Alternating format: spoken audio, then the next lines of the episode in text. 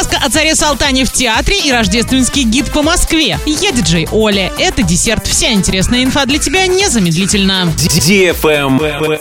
News. До 9 января МФЦ в Орске работать не будет, а с 10 января прием документов будет вестись в обычном режиме.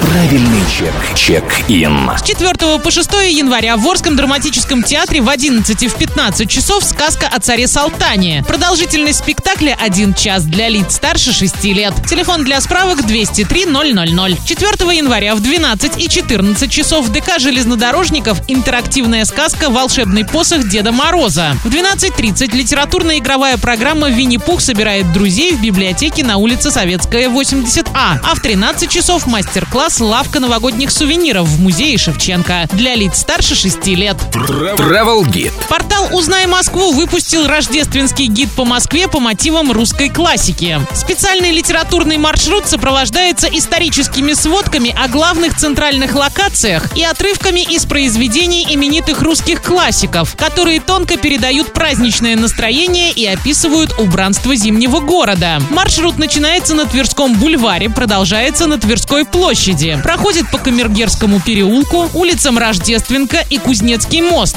Следующими пунктами по маршруту станут Театральная площадь и Красная площадь, о которых также слагают строки известные классики.